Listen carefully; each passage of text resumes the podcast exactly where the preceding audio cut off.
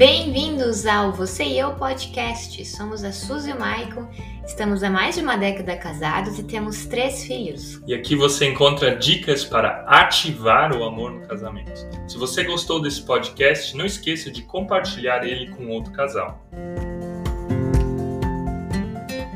Cada casal deseja ter uma vida sexual ativa e feliz. Alguns acham que precisam ir a um motel para fazer isso. Isso é certo ou não é certo? Isso é e neste vídeo viremos falar para vocês qual a nossa opinião sobre o assunto e como apimentar a vida sexual de vocês. Nós fizemos uma postagem no Instagram sobre o assunto, tivemos várias reações e várias críticas em relação à nossa posição. Se você não viu essa postagem ainda, vai lá no nosso Instagram na postagem Casal Cristão Pode Ir ao Motel. Fomos então criticados, chamados de moralistas, de extremistas e do que mais, Michael? Conservadores, de algumas coisas. Indiferente do que você é chamado ou não é, o importante é que vocês, como casal, tenham uma vida sexual feliz, saudável e ativa. E é isso que a gente preza e prega também aqui no nosso canal, nas nossas redes sociais. A gente deseja aquilo que Deus deseja pra gente, que a nossa vida sexual seja saudável, feliz e satisfatória para ambos dentro de um ambiente saudável. Então, por que não ir a um motel, Suzy? Eu diria por que ir a um motel se você pode fazer do seu quarto um lugar limpo, um lugar que só duas pessoas transam lá e não trocentas. A verdade é que todo tipo de ambiente que nós frequentamos, ela tem uma influência sobre nós. Se você vai a um show, você vai provavelmente se comportar com as pessoas daquele show. Se você vai na igreja, você não vai sem camisa ou de top. E o motel brasileiro ele foi criado para quê? Para o sexo e para o sexo rápido, para uma rapidinha. É um ambiente criado para quê? Para traição, para prostituição. Tanto é que nas esquinas dos motéis sempre tem prostitutas ou quase sempre. Ou tem esse serviço como brinde no motel, né? E no motel, então você sabe que aquele ambiente ele é usado para coisas erradas erradas, você tem certeza, qualquer um pode ter certeza que ele é usado para coisas erradas. É claro que existem casais que vão lá que não têm essa intenção, é lógico, mas a grande maioria, o ambiente ele foi criado para isso. E não sei se você sabe, um motel você paga por hora e não por noite. Esperamos que você também tenha uma vida sexual voltada para a mulher, né? Se falamos de rapidinha, estamos levando isso para o lado do homem, que ele gosta de uma rapidinha e para ele é tudo muito rápido, mas para a mulher não é. A mulher precisa de muito mais tempo. Então, se você preza por um sexo de qualidade para a sua mulher, onde a sua mulher também tenha prazer, um motel sai caro porque você passará mais horas lá. A palavra motel surgiu nos Estados Unidos, que era um hotel para os caminhoneiros. Para os caminhoneiros, que tem a palavra motor, né?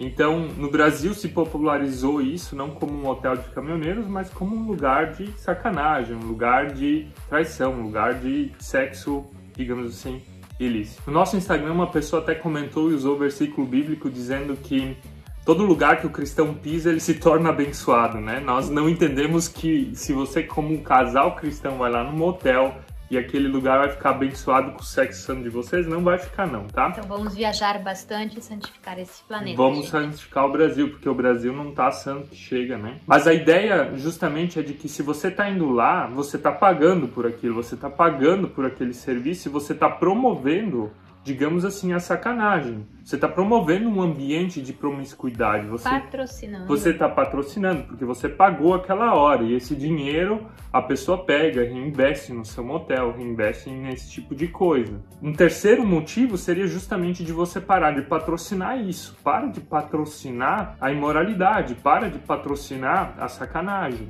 E o que é muito importante para a mulher é a questão da limpeza, do cheiro, né, gente? Então, um motel, eu não sei assim quem limpou e como limpou. Eu mesma já fui faxineira, sabe? Eu sei que das formas e dos jeitos que se limpa uma coisa, mas eu sei que tem muitas pessoas que não sabem limpar. Então pensa assim, se a pessoa lambuza aqueles sêmens e não sei o que.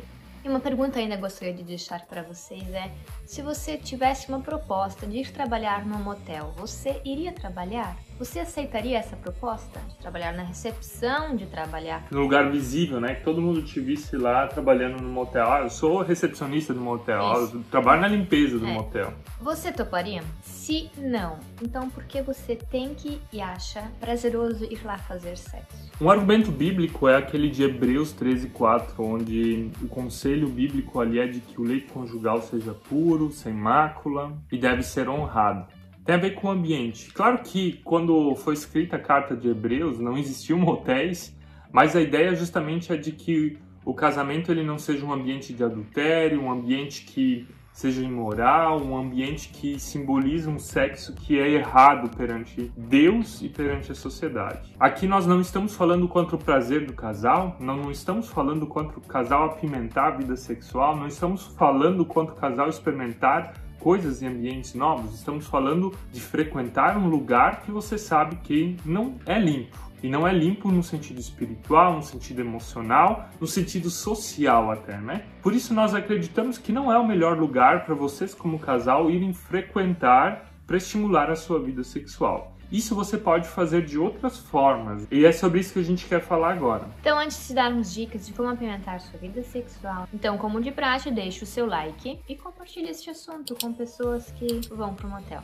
Como estimular a vida sexual? Como apimentar a vida 2? Se vocês têm esse desejo, estão em um momento monótono do casamento. Então, aprenda a gostar, a apreciar as carícias do seu cônjuge. O que isso significa? As pessoas têm a ideia falsa de que é uma coisa externa que irá lhe dar o prazer, que seja a pornografia, o lubrificante, o estímulo visual, aqueles apetrechos do sex shop. E não é isso, gente. Tanto é que Salomão fala lá em Provérbios de você aprender a desfrutar da mulher da sua mocidade, se alegrar com ela, com o corpo dela. A mesma vale da mulher em relação ao homem. A gente tem que aprender a gostar do corpo da outra pessoa, do cheiro dela do movimento, da troca de fluidos, das carícias, dos toques. É isso que a gente tem que aprender e é esse é o primeiro estímulo que vocês têm que ter. É justamente isso aprender a gostar do corpo do outro. E se você não aprendeu a gostar do corpo do outro, então não vai adiantar todos esses estímulos externos. Você sempre vai procurar algo novo e não vai estar satisfeito. Talvez só um adendo lá nos lubrificantes, existem questões necessárias onde a mulher talvez precise, pela questão da menopausa, ou mesmo questões de saúde, ou a libido baixa. Mas via de regra a gente não precisa de coisas externas